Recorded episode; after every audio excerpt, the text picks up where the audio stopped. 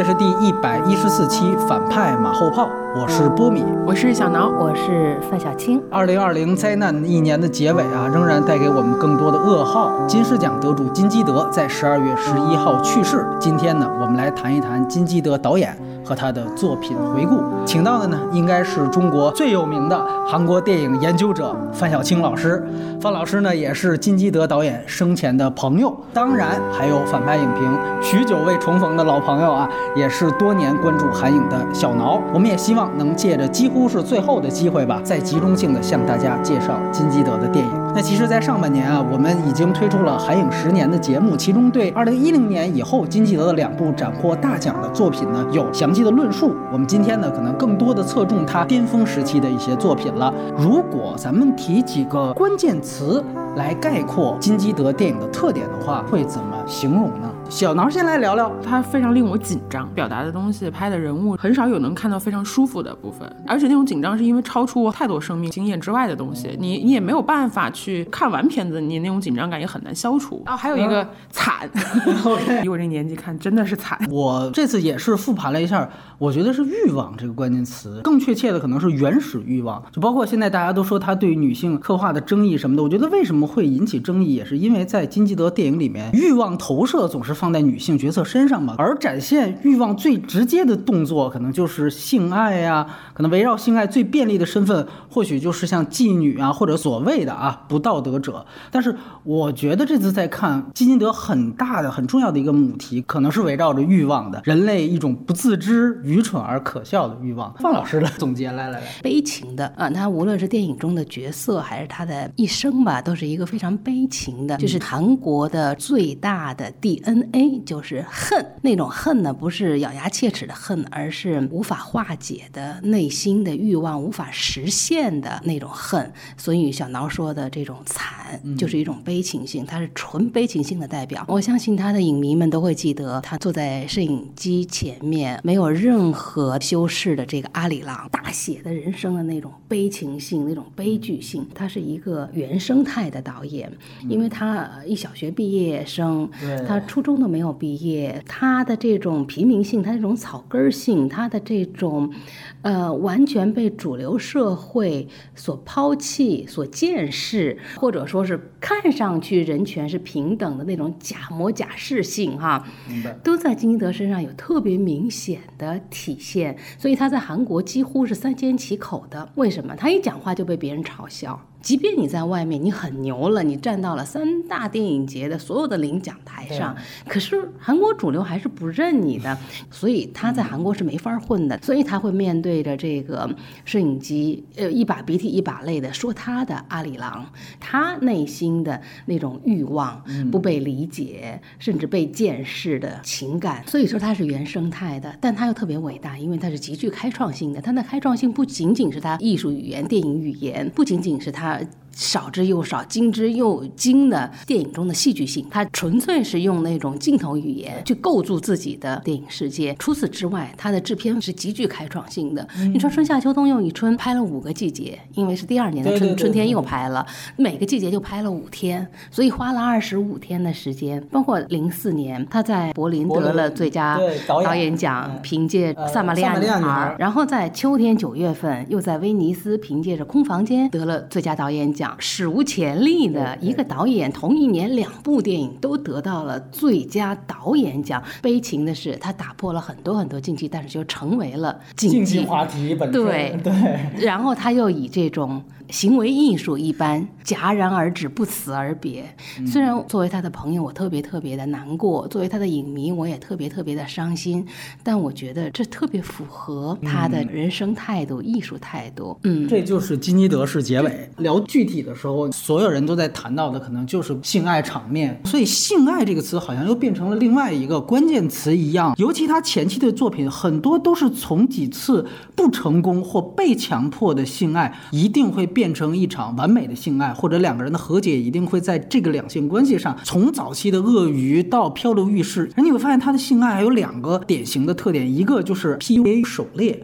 坏小子是最典型的男性对于女性的一个所谓的狩猎的这样一个模式。漂流浴室是女狩猎男，但是这个肯定是一个狩猎感，跟他的原始欲望结合的非常具体的一个特点。另外一个性爱的层面可能是阉割焦虑，他片子当中充满了父权、男性自尊和更直接的是对于性能力贬损。如果发生或已经发生，金基德片子当中男人发生巨大转变，往往也可能都是出于这一点。其实激进的，甚至有点暴力的性爱，它其实是个结果，他心态上应该更偏向于这人就是笨拙。他其实是想赢得爱，对，想赢得有尊严的、体面的、充沛的那种爱的回馈，包括身体的或者是心灵的。但是他从来没有被教授过如何去以体面的方式赢得带有尊重感的爱，所以最后这行为是他没有方法去做到这件事情，然后变成了这些带有冒犯性质的，然后一些就是没头苍蝇似的一些行为。是的，未被开化的、未被觉醒的一批人，往往是成为主角，因为毕竟他们都是身处社会底层。金基德从小他就是一个。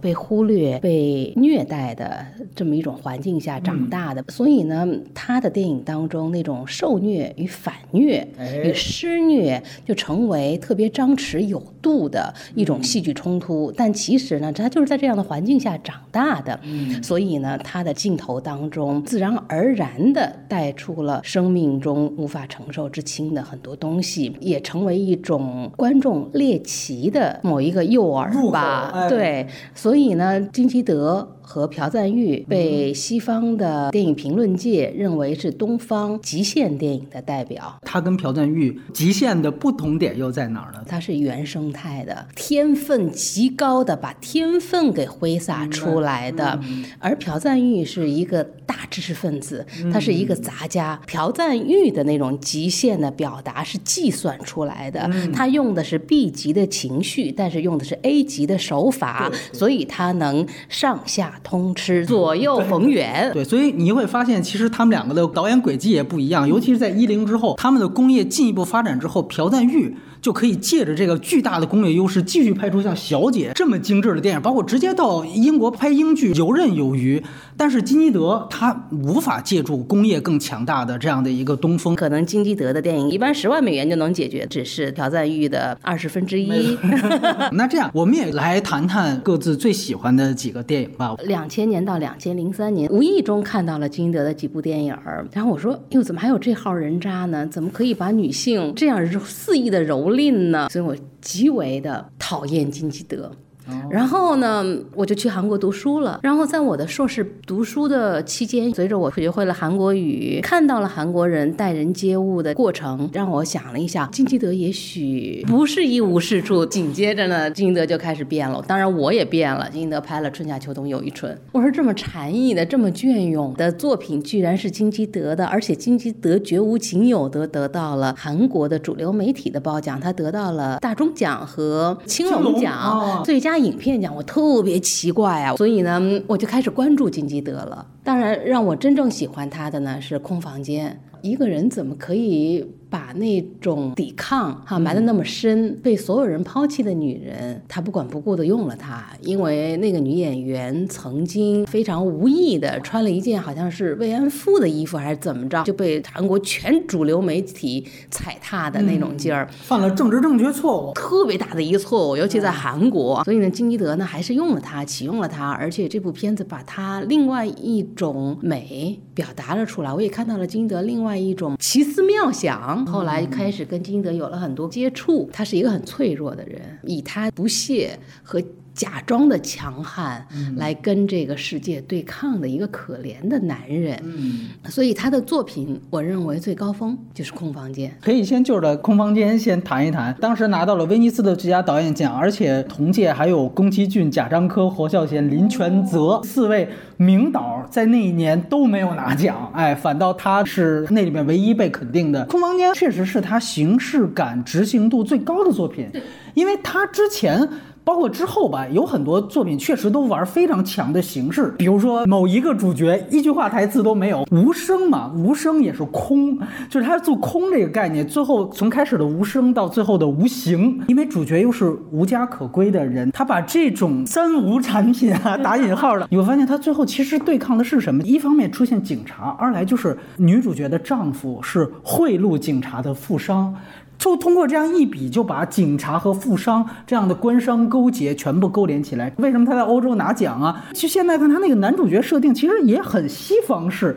就他有点类似于柏林苍穹下那种设置。他是一个局外人，真正他进入到的所有房间全部是韩国家庭，他们面临的所有问题。他走进千家万户，然后带出韩国各个社会的家庭问题，然后最后似乎好像又点醒众人一样。最后那个结局很有意思，你可以有两种解读：一方面是 OK，男女主角分开了，女主角回家对抗男权。然后男主角在哪？在监狱里面，他对抗的是公权。但是另外一方面解读，你又可以说，其实最终他俩都有可能死了。他们站到了体重器上，当然那个做了手脚，所以它是个多异性，既有可能是做了手脚，所以变灵，有可能是他们两个其实早就已经变成了两个灵魂。但是更多的现实性注入在那个电影当中，而不是完完全全更加偏情色片、偏 B 级片的。大家可能一觉得窍门梗之前都想到杨灿，但是要说到他起后的部分，我甚至觉得他中间有一幕空巢老人的段落，一进去发现老人已经去世了。我甚至会觉得他给后来也入围到威尼斯的王小帅的《闯入者》很大的灵感。就这个电影，小挠什么感想？对，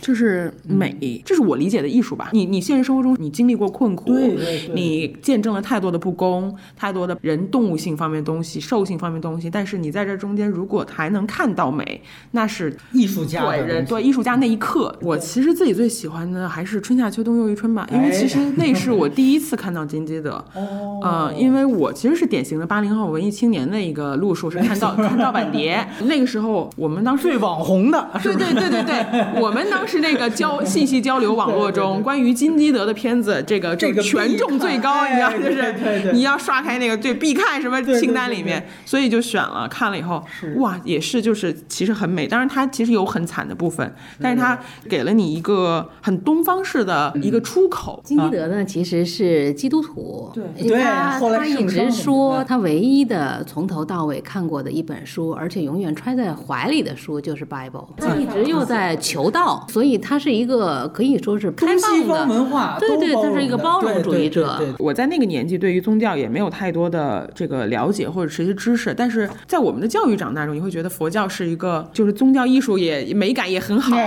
然后也能给逼格很高，也能给你很多，就是你知道世俗的人生这个金句，然后帮助你经经常在一些想不通的时候，对一些就是可以做心理慰藉的这种东西。所以那时候他对我是有一个有那光环，有一些滤镜的。然后所以看他塑造的那样一个世界很美，一是美，二是他最后是虽然是最后最后又是又来了一个小孩没娘，说来话长，又进入下一个轮回了。但是他起码在前面的里面，他给最后那个人找到了一个出口。我觉得就像刚才范老师说的吧，他其实自己是有个慈悲心的。对对他给予了他这个主人公一个善意的结局吧。那天我也是又再看了一遍，依然看完还是觉得，呃，空房间是很好很美，但是我更喜欢这个，跟我的一些情感可能表达方式最契合，它能最让我感到舒缓吧。首先，这个电影在豆瓣上现在就是金基德评分最高的电影。真的是属于我们那代入门影迷必看，因为杨超导演之前的学生跟我说，他在他们当时上课的时候，杨超导演还做这个片子拉片儿，就是十几年前的时候，真的确实是所有影迷必看的一个片子，甚至它是和《肖申克救赎》《教父》是那是 RMDB 二五零那一类的热门佳片，只要你当时自诩影迷，没有不看的，而且必须得说自己刷过多少次，就围绕这篇装逼的梗，可比后来什么冈仁波齐不知道高到哪里去了。也听听范老师怎么说。我再给大家补充一信息，我觉得可能会让大家大跌眼镜。韩国电影在北美票房最高的三部片儿，应该是二零一零年之前。哎，对，第一部就是春夏秋冬又一春，保持到明良的出现呢，打破了春夏秋冬又一春的这个第一票房。然后呢，寄生虫的出现又打破了明良，所以迄今为止呢，韩国电影在北美的票房的一二三呢是寄生虫、明良和春夏秋冬。所以你说金基德电影为什么一开始希捷会投，日本会投？它虽然在韩国国内每一场电影也就是一千人到一万人的这个票房，但是它一卖就卖一百多个国家呀，所以金基德呢后来就再也不接受外部投资了，就他自己投。第二件事儿呢，就是大家都觉得金基德美术修养吧特别高，尤其是这个漂流浴室的这个置景，以及春夏秋冬又一春的置景，都让人叹为观止。对对对其实金基德跟我说呢，其实他有很多都是他先去看景，然后写剧本，全国各地的到处转，转完之后再回来写具体的本子。他看到的那些景能给他很多很多的灵感，其实还是跟他的那个原生态有很多相似之处的原，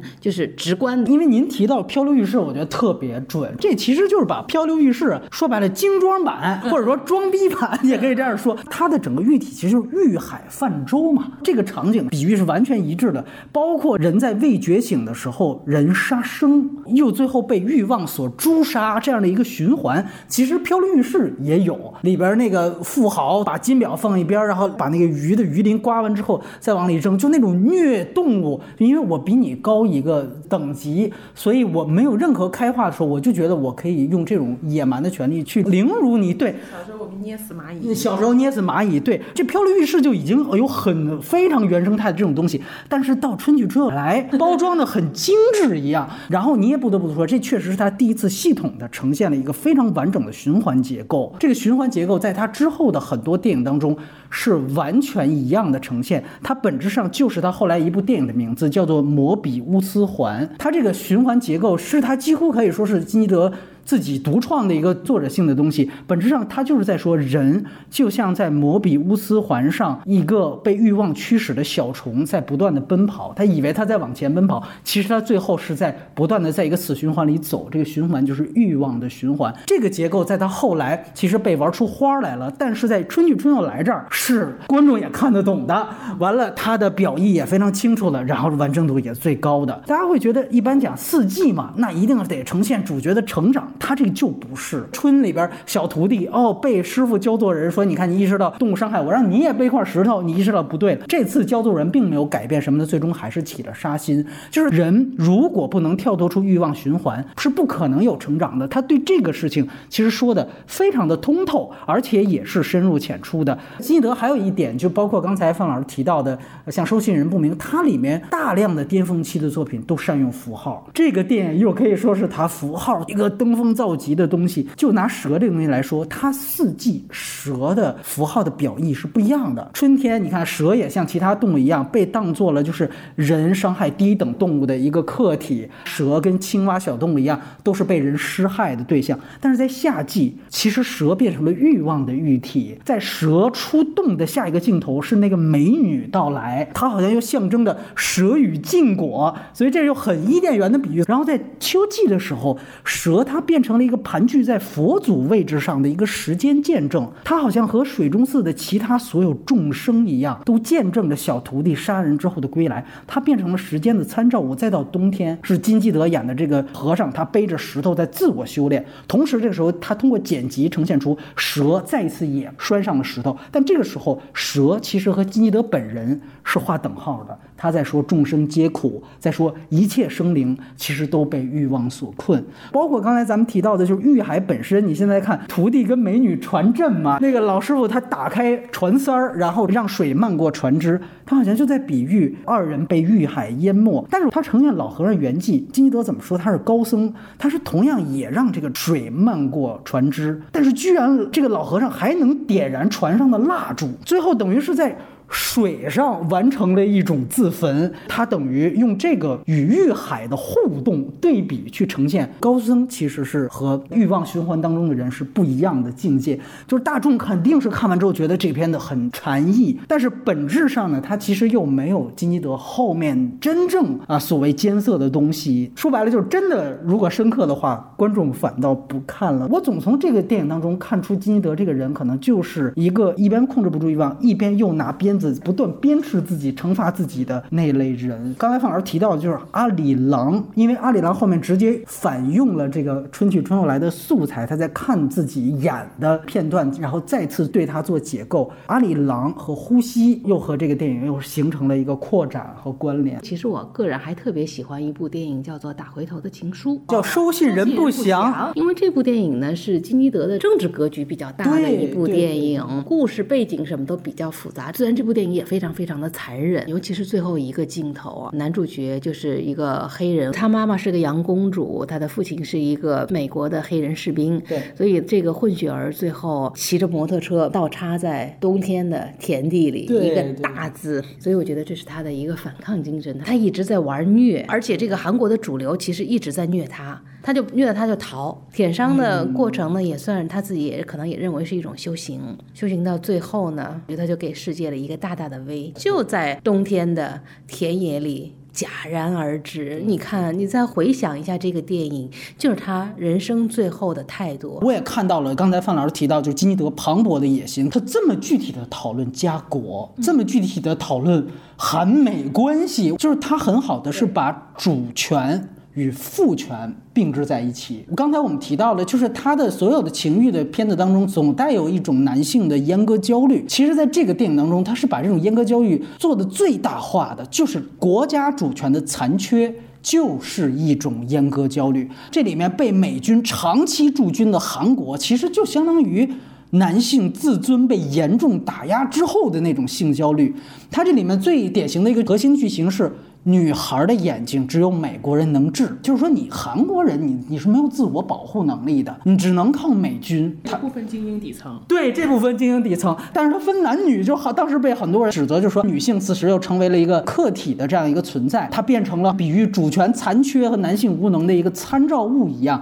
但是因为它是一九七零年嘛，年代戏，那是一个绝对主权尊严沦丧的时代，它怎么体现这个沦丧？哎，就是我体现片子里面的男性尊严。一次一次的被打压，所以他两个主角嘛，一个是黑人混血，另外一个还有一个文弱书生，一个是相对来说书生气一些的，然后自己的爸爸其实是得过军功章的，另外一个是完全出身是最底层、最被唾弃的，但是两个人最终他们是殊途同归的，都是一个毁灭的结局。他们本质上就是在说，在这个巨大的。阉割焦虑面前是不分阶层的，我觉得是经济的野心最大，包括把底层互害这个命题扩大到国别范围内。那美国大兵他也是美国的军营里的底层，只是我这次看不得不说一点，就是我特别遗憾的对比他前后的作品，他这片子也因为野心太大了，所以他视角是非常散的。我们特别想看到那个黑人他遭遇种族歧视，他想回归正常生活，他去给人家扛麦子去了，他不想杀狗，但是。我想回归正常生活，都被人栽赃，他无法被主流生活接纳，这就是金基德一生自己的投射。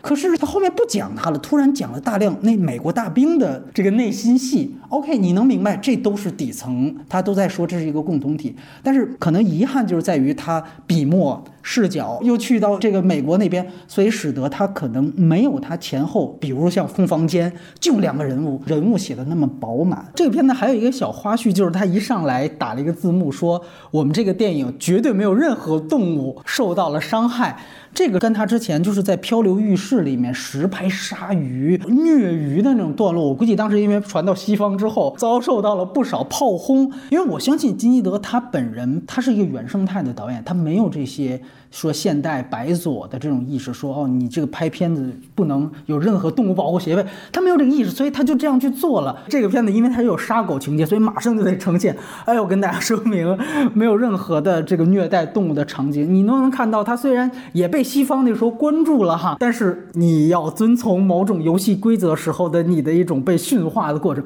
所以我觉得就是他人生如戏，他自己就像他片子当中的那个小徒弟，开始绑着鱼虐鱼。然后后来被意识到，哦，你要注意啊！其实最后也不断的在挣扎的一个过程。文弱的书生，他的父亲是一个有过军功章的退伍老兵嘛？对对对。其实正儿八经的金德的父亲就是有过这个勋章的退伍老兵，但是他爸爸非常的暴躁，因为他身上有那个枪子儿的伤痛嘛，所以经常拿着功勋章去上访去，不成回来就开始打孩子、打孩子、骂老婆、掀桌子啊！所以他是从小在这样的一个状况下长大的。他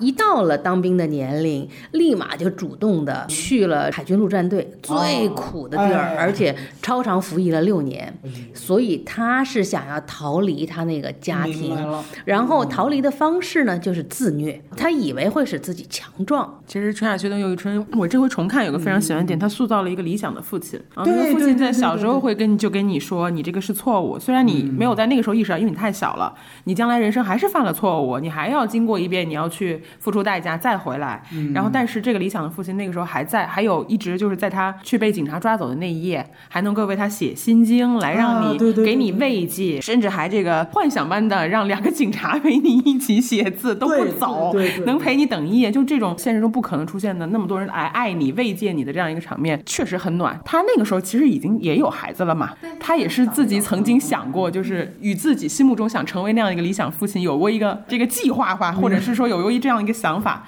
但是他可能是他内心想要达到那样状态最接近的一次。因为最后他也成为了那个梅娘的又是一个小和尚的父亲。对对对，他那个情节设置非常巧。比如说，咱们刻板印象当中，东方父亲发现你有错误了，肯定是开始就让你抄经。抄十遍，但他不是，他是我把一块石头背到你身上。他知道在这个时候你只能理解到这儿，但是到最后你已经长大了，你还是被占有欲所束缚。这个时候我让你抄经，不同阶段不同的给你回应的方法，像你说的，这绝对是一个理想化的。我其实很想谈他的处女作《鳄鱼藏尸日记》，九六年拍的。这次看确实很大发现是在于，你第一部几乎能看出他今后这一生的所有创作。本质上，这个片子其实就是后来坏小子的一个原始版本。他主角都是一个人嘛，就是曹在贤，包括他的那个最有名的那种大桥墩子下面的河岸边场景，之后成为了跟他那个监狱场景一样，成为他一个名片了。再后来的坏小子、空房间，任何这个只要相关的场景反复的出现，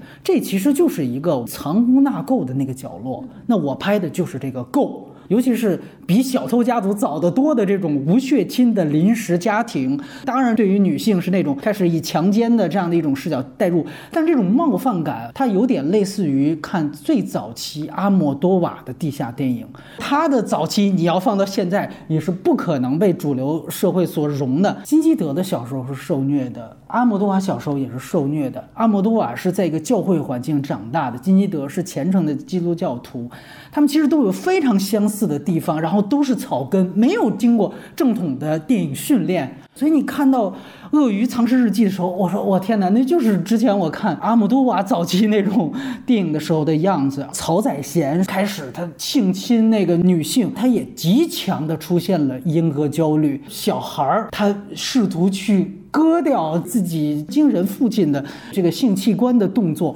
最终还是曹采贤在摩比乌斯环有一个对仗的呈现。而且就像刚才咱们提到的，就是这里面是最对原始欲望。最无保留的、彻底的、原生态式的，它是不加道德批判眼光的。这可能正是原来这样导演的就稀有动物之处，因为只有金基德他是在那种刚才你说的藏污纳垢的环境下，对他是在那个环境下成长的人，但只不过他因为他天分极高，所以他能成为一个韩国电影的海外名片。我觉得太难了，能出现一个这样的人。曹在显在这个《鳄鱼藏尸因为我太多年之前看的了哈，他性侵的那个女孩其实也是一个不被关注的人，对所以比在他们国家，这些都是被忽视的。边缘人群体。对边缘人之间的相互碾压，根本是没有人关注的。对，我在提到也是他结尾讲的，好像是也是一个极具浪漫化的殉情。他讲他在那个大桥底下也有一个真正的家嘛，是在那个水底下藏尸的地方。然后他把他心爱的这个女性已经投河了，完了他把她放到了房间里面，靠在了一起。他靠在一起之后，岸上的那个小孩儿叫他的名字，然后他突然意识到，哎。我不能这么随便就死了，这样的一种感觉。然后他马上就就起身就往上游，然后发现，哎，我这手已经跟这个女尸已经靠在一起了，我我走不出去了。完了，最后其实是阴错阳差的就殉情了。他完全更浪漫的话，我直接讲这男的就坚决的就跟女生一块儿就殉情就完了。他为什么要有那样一笔？那一笔就是一种原生态的人的行为，殉情这是很小资的，在底层人的眼里没有这个东西。可能上面孩子一想，哎呦，对孩子没人管，我还得管他呢。只有他会这么拍。包括里边有一个警察，他是一个画像师，他给男主角下药，然后去性侵他。完了，他发现那个人居然是个同性恋。完了，他侮辱了那个人嘛，然后拿黄瓜就从后面，按照现在看可以代入的说，你这怎么这是一个直男对于同性恋群体的侮辱？他觉得这个事这么恶心。但其实当时大家看的，你去分析，这是一个底层草根对于警察这个身份的反。抗。我们接下来可能会谈到金基德所有争议，包括他电影当中争议，看你怎么去看。原来大家去进入视角去分析电影的时候，没有这么两性粗暴论，就说你看这一男的打一女的，或者这一直男侮辱一个同性恋，不是这样的。那个同性恋是个警察，草根从来都不被主流社会所关心。完了，你们警察要缺人要顶罪，哎。找你吧，他才会形成这样一种反抗。这种反抗跟后来空房间的反抗本质上是一样的，是呈现方法不同。原来的评论电影的方法没有那么二元论，所以那个时候也才会产生金基德。现在不可能有金基德了。李沧东导演是主流电影界唯一一个关心金基德、跟金基德有个人亲近感的。一位前辈吧，因为他们两个出生同一个山村，绝对的老乡。然后李沧东导演呢，每次在釜山电影节看金德电影，我都能碰着。我就问他，我说您怎么这么关注金德呀？他说金德是电影界的稀有动物，嗯，我们一定要保护稀有动物。金德不是曾经口出狂言吗？二十一世纪的前几年，他说，如果韩国电影界要分出一二三来的话，那么第一是李沧东，第二是姜帝圭。当时姜帝圭是票房之神嘛？对对对。那他说第三就是我金基德，所以也可以看出来他对李沧东的这份认可。还有几个他拿奖的片子，我们也可以来谈一谈。一个呢就是《撒玛利亚女孩》，柏林拿到最佳导演奖的片子。《撒玛利亚女孩》其实就是也挺讲的挺明白的，他那几年的作品真的。是还观影体验浅出，对观影体验 友好。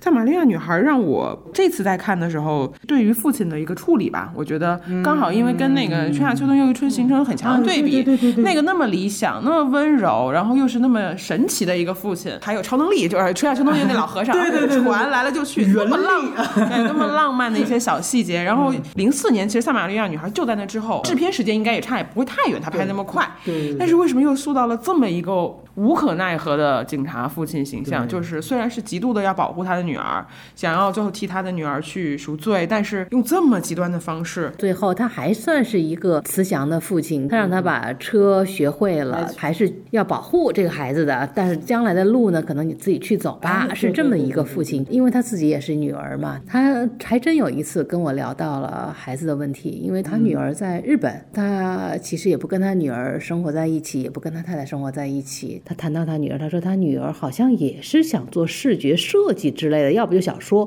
所以他看上去也是一个比较有距离的父亲。这个视角非常对，就是他其实是不知道怎么跟女儿交流。对对，他怎么做？他只会把那个女儿说他怎么让她起床，就是我把那个他随身听那耳机给他戴上，完了给他插上 CD 的那耳机孔，给他放音乐。完了，他那个在超现实的最后那个杀死他女儿那个结局当中，是最后给他埋葬之后，也把从那个土里面揪出那个耳机孔，插上放音乐，把这个父亲的这种距离感和这种自己知道自己无能为力的细节。另外一点也很重要，他其实是基督徒。这个片子又是，你看他的名字叫《撒玛利亚女孩》，应该说这之后才有了真正让他拿到最高奖的圣殇。我现在再去看，我突然发现，我说，哎，我说这个其实有点。破浪那个意思，就是他跟拉斯风的宗教观也非常的类似，是在于他就是把女性非常明确的圣母化，更具体说把妓女圣母化。这个在他之前之后都有这种影子，但这个电影直接我就拍。后来包括姜文同样入围柏林的这个一步之遥，其实本质上它也是同题的，就是把妓女圣母化这样的一个主题。他我觉得有一个对照是说。男性在这样的一个，就他发现我女儿是个卖淫的，但他的看似的所谓复仇也好，保护也好，其实更多都是男性自尊受到威胁。这个金基德明明白白的写出来，最后他看似是捍卫女儿的名誉，但其实是在杀人。就你明明在底下教训一下那个有家室的男士就可以，他非得当着他全家的面儿。我冲进你家庭给他一大嘴巴，然后他就跳楼。那第二个更甭提，直接在厕所就杀掉一个人。你再联想到他最后，也许女儿她有另外一个结局，是她也被杀了的话，那这个其实是非常可怕的，是男性站在道德一边。但另外一方面，女性好像是援交，好像是不洁的，但是与此同时，她其实是很明确的在普度众生。就是说我用这样的方式可以给世间带来快乐的话，这其实是一种行善。这个是他父亲完全 get 不到的，所以他展示了巨大的代沟。但与此同时，他又把这种道德和非道德恰巧带来的结果倒置，全部都装在这一个片子里。他的另外一个好的结局的话，也是他女儿导致的，就他女儿点悟了那么多的嫖客，到最后点悟的人其实是他的父亲。中间有一段大家可能看得很莫名其妙的，就是他们那个车在那个山被石头堵住了嘛。其实，在那个时候，你可以说他。父亲是有起杀心，就在那儿，我就可能要杀掉他的女儿的。但是他下车一看，我女儿在干嘛？在趴在车底下，愚公移山一样，把石头一块儿给我拿出来。我操，他就一下傻了。也许就在那一刻，出现了一个平行宇宙，才出现了那第二个更加暖心的结局。最后，父亲其实是被女儿拯救的。金基德他对于女性物化是一方面，但我觉得另外一方面呢是。在他电影当中，女性更多还是作为一个母亲形象的存在，所以就说圣母嘛，就是她永远有这样的情节。我记得那个收信人不详，那个美国大兵是在不断的打这个独眼的女生嘛，但是打完之后，他也要展现哦，他也很痛苦，他也是底层，我为什么要来到这儿？完了，他很痛苦，他抱头痛哭之后，然后那个被他打的女生还过去去抱了一下这个美国大兵，然后美国大兵叫了一声妈妈，这就太直白了。包括什么坏小子，最后女。女生才发现哦，原来他一直在偷窥她，然后他最后跟她在一张床上的时候，他们并没有发生关系，而是像母子一样相拥在一起。他永远把这个女性，尤其妓女给圣母化。当然啊，这把女女性给圣母化，这当然也是一种男性凝视了。经你这么一说，我才觉得原来金德原来真的好变态呀！我都要不都把他的变态给忘了。首先，你刚刚最后一句话我同意，就是圣母这个形象其实也是男人创造出来的。对的，对的，没错。然后。第二个说到他的这个妓女圣母化情节，突然让我想到了那个卡拉瓦乔，可以说跟他一样，在这个美术史上其实是一个独特的原值得保护的原生态动物，贫困，然后但是又这个是天才，突然成名，然后被红衣主教看中之后，但是他又改不了他所有的臭毛病，他跟酒鬼、骗子、亡命徒混在一起，他会用妓女做他的这个模特作为圣母的形象。其实，在他如日中天的时候，因为他要用妓女做了圣母形象等一系列。这种反叛的行为，他也遭到了教廷的驱逐。好像今天这个这个金基德这样的一个医生，对。其实金基德对于女性的这个塑造挺有意思，因为在传统的这个雄性摄影机的眼光当中呢，女性往往是包容一切犯错误的男性的这个母亲形象，或者就是蛇蝎美女的形象，沦落风尘的。金基德挺有意思的哈，把妓女圣母化这点。其实接着往下捋，还有一个很重要的作品是《呼吸》这个片子，也是他人生当中唯一一次入围戛纳主。竞赛的电影，而且同一届是《密阳》拿到了影后，他可能也是在欧美扬名立万之后，开始使用一些国际化的演员卡斯。那《呼吸》他应该是用的张震。啊，包括为数不多的大明星何振宇，然后可能在前后脚还有另外一个是跟小田切让合作，就是他在那之后你会发现他创作在卡斯的选择上呃变得更加多元化了。当时我还是很喜欢《呼吸》这个片子的，因为我也是张震的影迷，张震在这个片子里面的表现呢也是可圈可点的。何振宇呢，当时小何同学还不是那么的有名，但小何同学永远是一种开放性的心态，所以呢也成就了他现在的这个地位吧。呼吸。心我记得好像也是台词不多的，特意的为张震让他的嗓子割喉还是怎么着的，反正是受到了伤害。总之就不用学韩语了。对，总之我觉得他特别巧妙每一次。对对对。但是如果说艺术特色，我觉得肯定是没有超过空房间嘛。他也有一个主题是说，他其实是那个何仲宇先出轨，他为了报复何正宇，完了在这个报纸上随便看见了说有一个死囚犯。说那我就去看他吧，最后让何正宇陷入了极大的被虐的情绪当中。刚才其实因为提到春去春又来嘛，呼吸这儿它有一个延续性，就是他去探监四次。是四种不同的季节。嗯，他带着那壁纸，其实就是、哦有道理就是春夏秋冬又一春嘛。另外一个更明确的一个媒介自反属性是探监嘛，它有个摄像头，那个坐在摄像头后面的那个牢头是金基德演的，所以这个是再明白不过的。它对于春夏秋冬又一春的一次解构和扩展。然后你也可以说，那个老和尚坐在了这个摄影机的后面，包括刚才提到的，为什么说它是一个摩比乌斯环的结构，在这里面用的更迷，就把这种时空的摩比乌斯环直接作为一个主题去呈现。本质上，其实在讲的就是挣脱牢笼这件事情。那我们说之前可能在春夏秋冬又一春里面是挣脱欲望的牢笼，在空房间是挣脱公权力的男权的牢笼，但在这里面，这个牢笼对于死刑犯来说是监狱，对于女性来说是一个失败的婚姻。但是更本质的牢笼，在这个电影当中其实就是时空介质本身。你看，他用探监的方式，他。装修四季变换，其实是女主角在努力的挣脱时空牢笼的方式。里面有一个动作说：“你看这女的怎么大冬天的穿个夏天的衣服去？”她其实就是在对于春夏秋冬又一春的主题有更加破次元壁的一个呈现，在一个固定的空间里面去改变四季运行的速度，去改变一生相遇的时间。她把她跟何正宇一生的故事都用那四场戏去跟张震完成，其实。本质上都是在改变时空的一个野心。这个时空的玩法比《信条》是有意思多了。金基德本身他可能也在说电影这个介质本身，就说是我打一个电话，本来是不许布置这个房间的，你可以去布置吧。我们说真正超维的人不一定是佛，在这个作品当中其实就是一个创作者，就是上帝。在这之前的几个片子，比如像《坏小子》，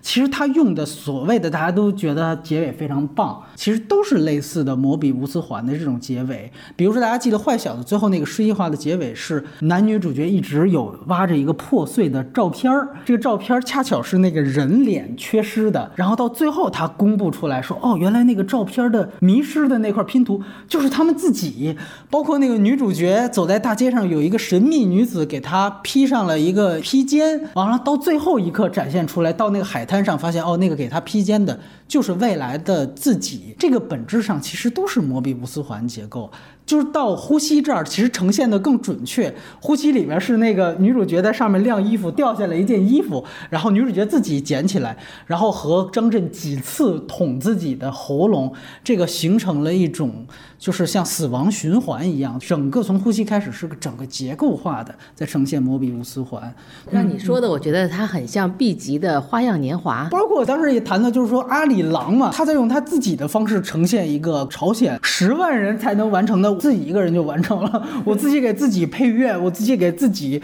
念对白，就是他其实有一种特别强的反工业属性。到他后来，我想听两位的意见，就是《圣殇》这个片子，它是韩国历史上第一个拿到三大最高奖的电影。我其实尤其好奇问范老师，这个在韩国当时到底是一个什么样的反应？是大家觉得酸呢，还是说确实也觉得很了不起？对一个人最大的侮辱应该是漠视吧。即便现在金基德的死亡在韩国媒体上，我当时一下飞机，给很多韩国的朋友去问，包括给电影振兴委员会的委员长直接打了电话去确认，因为他毕竟是代表韩国的官方嘛，所以他说我很难过，但是也就是那种人本主义者的难过。我懂了啊。但是呢，他说没想到你们中国的媒体比韩国的媒体要热烈啊，积极的多。要热烈。对，这只是一条消息，就是他们肯定也很开心，因为。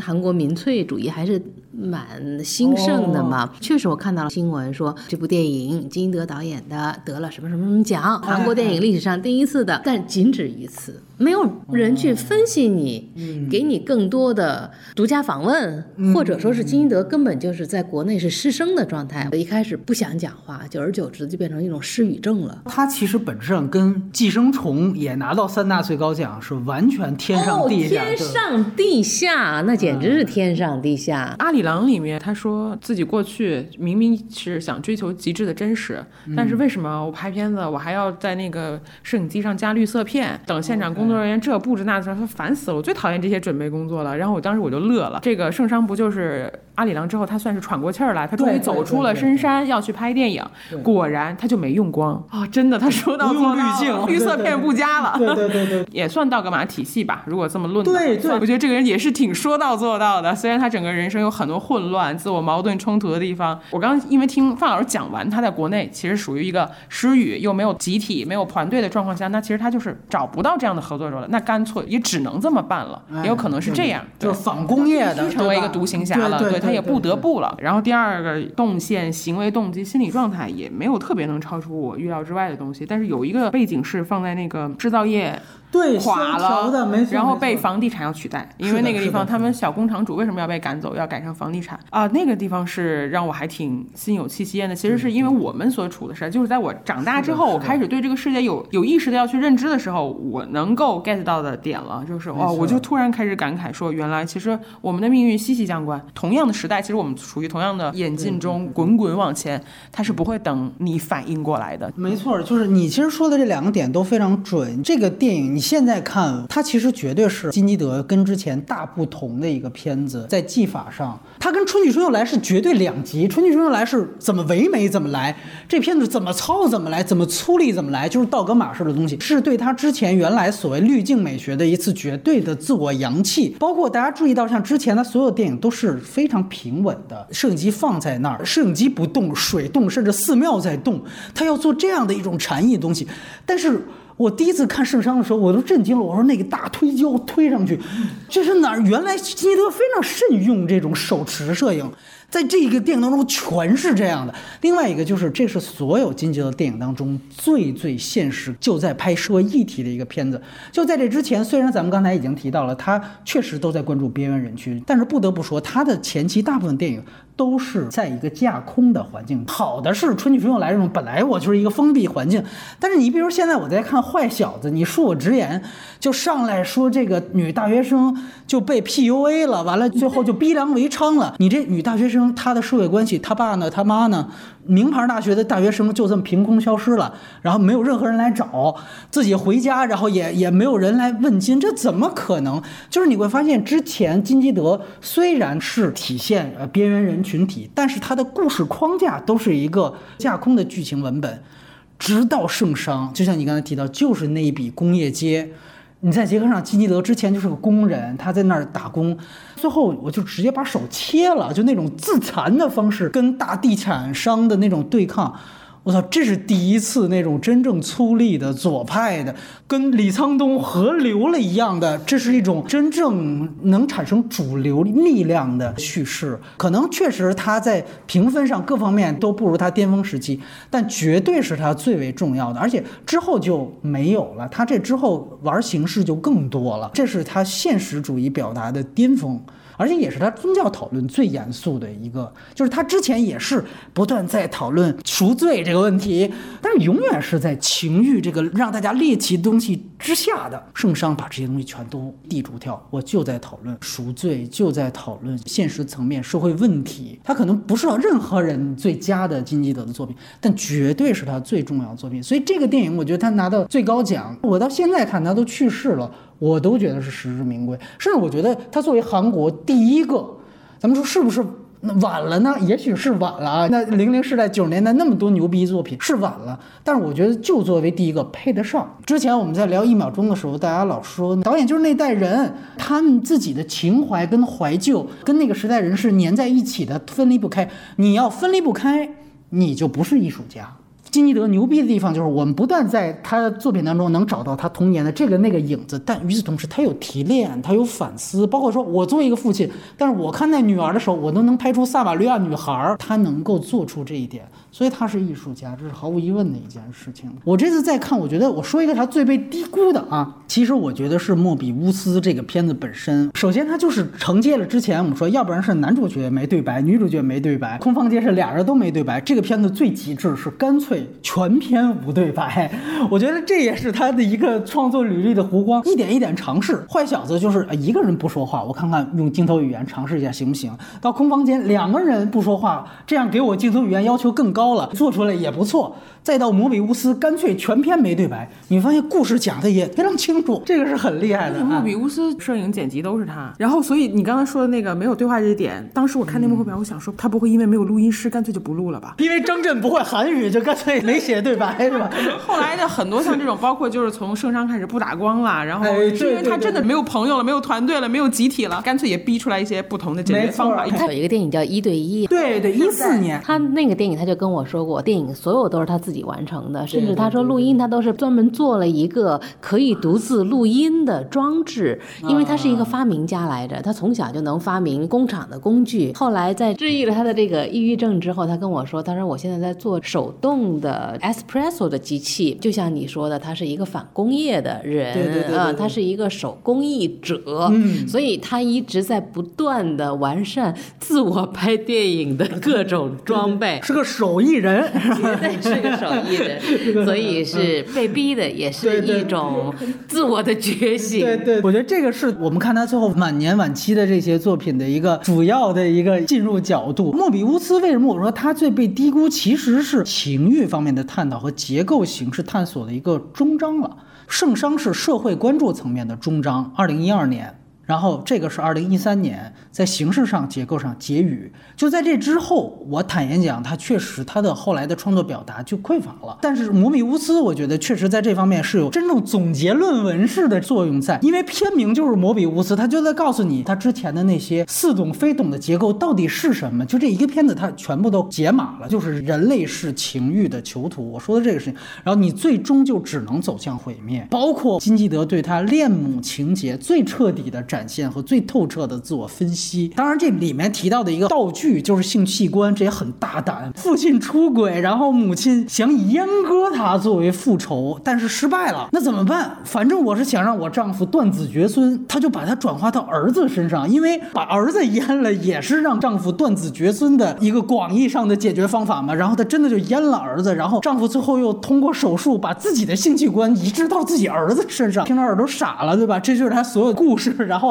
还没有对白，是完全通过视听语言跟这个网页来呈现的。但是我觉得最牛逼的是，他最后说，当丈夫的性器官哪怕移植到儿子身上之后。看到了回来的妻子，仍然有生理反应，所以这一刹那，他在说男人的恋母情节是如何产生的，以一种最直白、最粗俗，也是最不加遮掩的方式去呈现。就尤其中间有一段，我觉得超牛逼的是那种讲男性被阉割之后如何产生高潮的桥段，绝对是我这几年看过最有创意的情色片。我突然能明白《漂流浴室》当是表达的很多的地方所在，就他在呈现人类消灭。欲望的方式，除了。春去春又来里面，你出家，你要跳脱欲望循环，最直接的方式那就是静根。之后它呈现那种用刺痛身体的方式去代替这种性器官的高潮，就是尤其它中间有一个强奸犯嘛，他在被阉割之后还拿个刀子上门跪求说你继续刺痛我，然后给我带来快感。那个吃相，那个嘴脸，我靠，那个真的就是愚蠢人类当欲望的囚徒的样子。二来我也觉得就是那种刀子扎肉带来那种快感，它呈。现的也是一贯的主题，就是高潮必然会带来疼痛，就像欲望。必然会带来毁灭，就这个是延续自漂流浴室开始的一个主题。开始是不满、痛苦、想占有，但真正占有之后，马上是虚无。这是一个循环往复、逃脱不出去的欲望循环。这就是摩比乌斯。当然，到最后再次祭出了他坏小子式那个结构。你就记得有一个佛徒在那个大街上照那个佛像，最后他给这个佛徒正脸，他就是被阉割的儿子，等于就是。母子原先是被未来的儿子引领并指导，就相当于坏小子结尾，未来的女主角引领了男女主角通往的结局，所以这个本身又扣回这个天名摩比乌斯环。所以我说摩比乌斯是金基德在结构和情欲讨论的终极，也是终章。当然，我觉得莫比乌斯还有一个放在今天不得不谈的一个主题，其实就是他很戏里戏外的这样的一个下半身的主题，因为所。所有今天关于 Me Too 的控告，正是发生在这部戏。金基德和他那个御用的男一号曹宰贤被控暴力和性侵。当然，这里也有一个区别，就是曹宰贤被指控的是性侵，金基德女演员指控他是在片场扇耳光。然后法律最终也认可诉讼是成立的，所以最后金基德是法律上赔了钱，应该也道了歉。然后你联想这一幕，你再看摩比乌斯，我靠，这又更魔幻，就是。曹宰贤正好是他从鳄鱼第一个开始发生有阉割焦虑的一个父亲形象，到这个戏当中，他是一个被阉割的父亲形象。完了，戏外他被指控性侵了女演员金基德。这个片子，他一方面电影本身刷新了对公众的冒犯度，但最大的一笔冒犯又是告诉公众，我和我片子当中被阉割的御用男演员在现实当中。我们都是受欲望束缚的下半身动物。他在以行为艺术的方式告诉公众被欲望驱使的可怕之处。怎么看待金基德的纷纷扰扰吧？我一说话可能就会犯了政治不正确的这个禁忌。其实我作为一个女性，我是特别关注女性导演。我尤其是最近这几年，因为 Me Too 运动的关系，确实比原来我的女性意识苏醒了很多很多。但是在讨厌金基德这事儿上，我还真做不到。我觉得在他。身上是主流对他零容忍的悲剧，成为了一个替罪羊的历史文本。我翻译的那本书叫《野生金基德》，但是那本书在韩国的原名叫《野生》还是《赎罪羊》，就等于有一个道德指控的标题加上去，一个祭品一样的。所以我觉得他特别的悲情，各方面他的反抗也没有用，所以他就失语了。这次也重新又看了一些资料，其实作为一个旁观者的角度，在伤害与被伤害的量度上，法律给出的那就是法律给出的结果，我没有办法替代任何一方去对另外一方做批判，我真的这么认为，因为我看了所有的信息，法律该给了什么样的结果就什么样的结果，法律之外没有任何立场可以对他愈加评论或解释。韩国社会是一个特别一刀切的社会，每一个人都特别跟着别人的这个随声附和度相当高，而且尤其呢，指责金基德是真的是最。没有成本的。当他的死讯传到中国，也引起了一阵圈子内的热搜。底下你打开评论，两种声音，一种的声音就是说他作品再怎么好，他是强奸犯。然后底下马上就有人回说，那难道你不知道他官司其实胜诉了吗？就是这两种声音全都是错的。第一就是金基德从未被指控强奸。他被真正法律的官司指控是暴力、片场暴力、抽嘴巴，这个确实是他输了，他确实是有这样的行为，但不是强奸。然后第二就是，他也从来没有胜诉，他是输了的，他还赔人家钱了。包括他确实因为三个人在电视台提出，一个真正告了，另外两个没告，他就反诉诽谤，但是他的诽谤也失败了。所以说，本质上他也没有什么胜诉的情况，这就是现在舆论场浑水一潭。我认可一件事情，就是如果他做了暴力的事情，做了性骚扰的事情，这个事儿本身不对，就是不对，这个事情绝对没有二话。但是当我们对人不对事儿，给人扣帽子的时候，那我们会看到现在被斗下去的。他在权力关系上是处在一个什么位置？我们最终谈到的就是公平与否的问题。他特别像就是拉斯特冯提尔，后来也被比约克指责，就是他指责的不是性，他指责就是片场暴力。这个我相信是一定存在的。最早什么希区柯克他们都是这样的，这些行为当然是应该被反对的。但是他就是被下辖到现在这样的一个性别政治的一个舆论环境当中了。现在给我感觉就是金泽其实还是一个可怜的病人。我总体上觉得他是一个可怜的病人，有过创伤，一直在 PTSD，整个成长过这么苦，同时一直是情绪病人状态下，他依然对艺术做出了我觉得不可被遗忘的贡献。当然最后夸了这么一整期，也得说几句，就是我是这次带着他在片场。扇女演员耳光的这个，尤其法律认定的这个指控，再去看金基德，确实几乎每一部电影都有男性对于女性扇耳光的镜头，这些都是可以总结并且评论的，这绝对都是导演本人的想法。所以我又得说另外一个观点，也是主流的一种观点，就是说，哎，作品跟人应该分开看。我不同意，我说，尤其这些作者导演，你没办法分开看。如果一两部电影是剧情需要，你说有男性对女性的施暴、打耳光，你全部所有电影都有这样的情节，完了你也被有这样的情节指控，我相信这就是导演的生活三观的一种延展。他爸爸一直在家暴他的母亲，他就是一个有污点，但是绝对创造过伟大作品的艺术家。就一方面既看出他的问题啊，对于女性的消费剥削，但另外一方面我又能看到他作品当中非常有价值的一面，甚至放在影史上都有价值的一面，这不冲突啊。我们又可以去谴责这样的事情是不对的，但我们又反对对于一个这样边缘人的无限的上纲上线。这都不冲突，我觉得为什么现在就是哎，你看啊，这你们节目支持强奸犯是吧？支持强，有必要吗？就非得这样？对，就这个就是一刀切。所以真正愚昧的是一刀切的观者。艺术本身就是复杂的。刚才其实也聊到他的处女作是九六年拍出来的，您也提到三八六一代，就恰巧他拍出处女作的同一年，也是洪长秀导演拍出他的处女作《朱雀井那一天》同一年。然后很有意思的是，振兴委员会他在做影史编纂的时候，也把九六至今作为他的一个最近一个篇章的开头。原因也是在于，正好电影审查正式被废除，也是九六年釜山电影节第一年。也是在那年办，包括到今天，也有很多人会说金基德男性凝视也好。那其实当时一并被大家指责，甚至更严重的是洪长秀。但是呢，你其实现在看起来，好像似乎洪长秀他在这个主流上影响力又比金基德要更持久一些。我不知道您怎么看这两个人的关系？洪长秀从来没有被主流媒体鞭挞过。洪长秀一出世，Cine 二十一就是韩国的电影手册，哎，没错，就给了他这样的评价，说洪长秀以一己之力给韩国电影的现代化提速了。洪长秀每出一部电影都被 Cine 二十一选为年度佳片的第一名，每年都是第一名，几乎啊，除了李沧东之外啊，所以他是极为被。主流媒体关注、认可，以及一位捧上神坛的，对捧上神坛的这么一位大师级的人物，一出来就是大师啊。那您觉得这个反差如此之大，原因是什么？金基德为啥不受待见？宫长秀的这种电影尝试，应该是让知识分子们非常兴奋的，因为你拍的这些东西都是我内心的这些东西，但是呢，迫于主流的压力，我又没办法说出来。但是你看金德的电影呢，它跟我们主流的知识分子没有半点的关系嘛，都是被主流知识分子，我们是往天上看，或者是平视的，俯视也是像李沧东那样，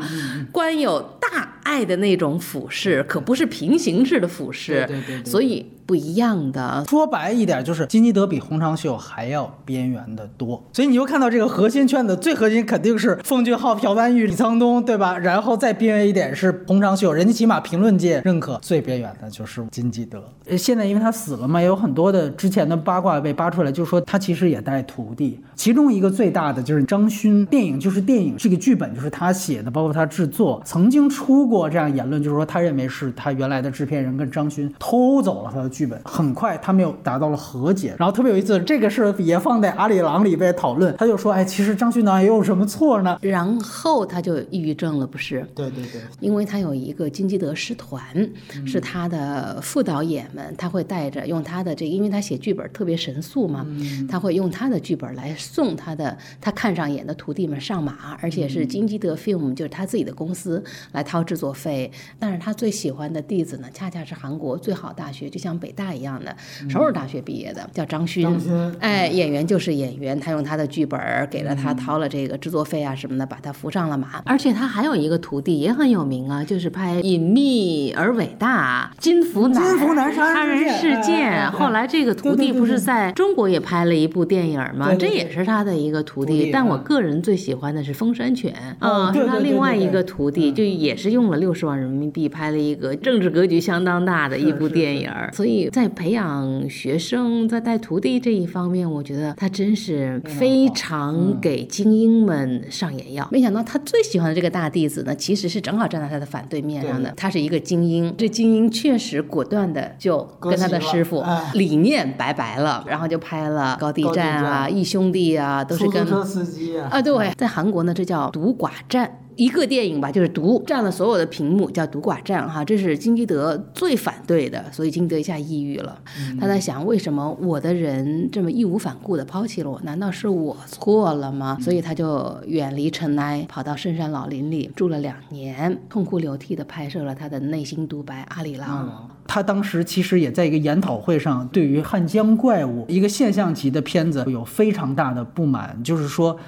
真正的怪物就是这样的电影，当然是被主流炮轰。主流会认为我们韩国好不容易出来这样的一个能跟美国大片抗衡特效大片，你在这儿装什么这个这个道德制高点？他马上又出来就说对不起，我金基德就是韩国电影的一个怪物，就是像说一个自虐一样的一个道歉。他肯定是反对独寡战的嘛，嗯，也是因为独寡战和大资本的商业电影站在了两条线上，所以他才患了抑郁症。那么抑郁症治愈呢？可能他对这个大资本也有了很多的不一样的看法。我有一次访谈，我就曾经问过他，我说您怎么看大资本对电影的影响啊？他的话温柔了很多很多，因为希捷下面有一个 CGV 艺术院线。对对对，我知道是专门来扶持这些有个性的电影的，所以呢，他后来呢也经常去参加 CGV 艺术院线的这些活动，所以后来呢，他甚至到中国来寻求与资本的结合，因为他曾经想在中国拍一部投资比较大的古装片，叫《无神》。对 对。所以我觉得这也是他受外界影响，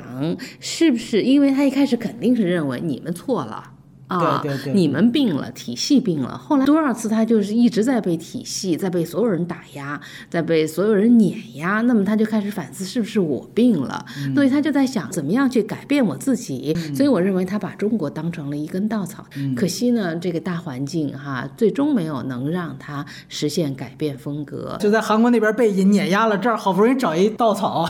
限韩令出现。想到他当时跟奉俊昊《汉奸怪物》的争执，我就突然想到零六年贾樟柯。跟张艺谋很有名的那个黄金好人的争执，崇拜黄金的时代，谁来关心好人？哇，这一句话，所有的知识分子全部都这黄金甲就是臭大粪，贾岛才是我们的民族脊梁。其实，在咱们这儿，就是它票房败了，但是收割了全部的道德制高点。但是在韩国就不是，就是你票房输了，你舆论上你也体无完肤。所以他真知识分子呀，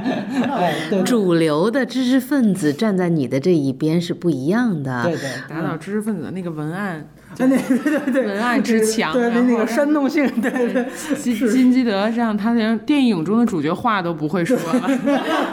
失语又社交苦手，没错。所以大家老说什么金基德是跟咱们这边第六代比较很多入门影迷真不一样，他是更边缘、更底层的一个导演。其实经过范老师这么补充，我就想到刚才咱们说圣商的那一点，就他为什么在圣商里突然一下子对于地产商、对于个体的碾压有这么强烈的现实认知？我觉得也正好，您提到这个心路有关系，就是说他其实刚有这样的一个对于大资本的怀疑，本质上都是对于大资本嘛，所以才有了这样的一个非常鲜明的左派意识在那个电影当中非架空的呈现出来。也可以说他那那一段激进不是没有任何的作用的，他也反映在了最重要的作品当中。他前几年也是又编剧又制片拍了一个片子叫《挖掘机》。哦，那个电影也是朴政府下台之后，正好一七年反思的一年，出了多部对于光州民主化运动的一个呈现的电影。那个片子当时上映之后，几乎无人问津，但与此同时。他的名图张勋拍的出租车司机，在韩国是一个一千两百万人次的一个现象级、总统点赞的电影。两个片子同时开画，一个天上，一个地下，而且碾压他的还是曾经的名图啊！就真正的在金基德身上，你随便拎出来了任何一点，全都是一篇特稿、一部电影。而他每个事件、每个节点都是这样的戏。很遗憾的是，他不会再有。范老师最早说的就是那个插在地里边的那个 V 字，就是很唏嘘的一个结局。他的一句话，我觉得可以为他自己作结，就是说，我们以为世界是我们的，但我们从未拥有它。二零二零年对韩国电影来说是一个异常繁忙的年。一开始从《寄生虫》开始的，然后紧接着洪长秀终于得了一个最佳导演。可以说，二零二零年开年呢是热闹不断韩国电影，但是到最后呢却是一个丧的消息，对不对？我一直有一种隐隐的感觉，认为《寄生虫》把韩国电影一百年的辉煌推到了一个顶点，因为韩国电影是从一九一九年才开始的。那么从金基德的突然离世，是不是韩国电影会？经历拐点与打击，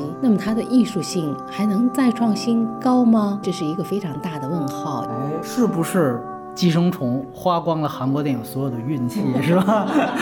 啊，还是我之前一直说，所有悼念节目的话，不可能涵盖导演的一生和所有的作品。所以，如果大家对于这个期节目它抛砖引玉的能够勾起对于导演的兴趣的话，包括刚才我们一直在谈到的导演的传记，应该有一本已经有了这个中文译本，就是《野生金基德》，也不用什么带货什么这那个的，因为现在也很难买到了，大家可以到图书馆借阅一下。这个对于你了解金基。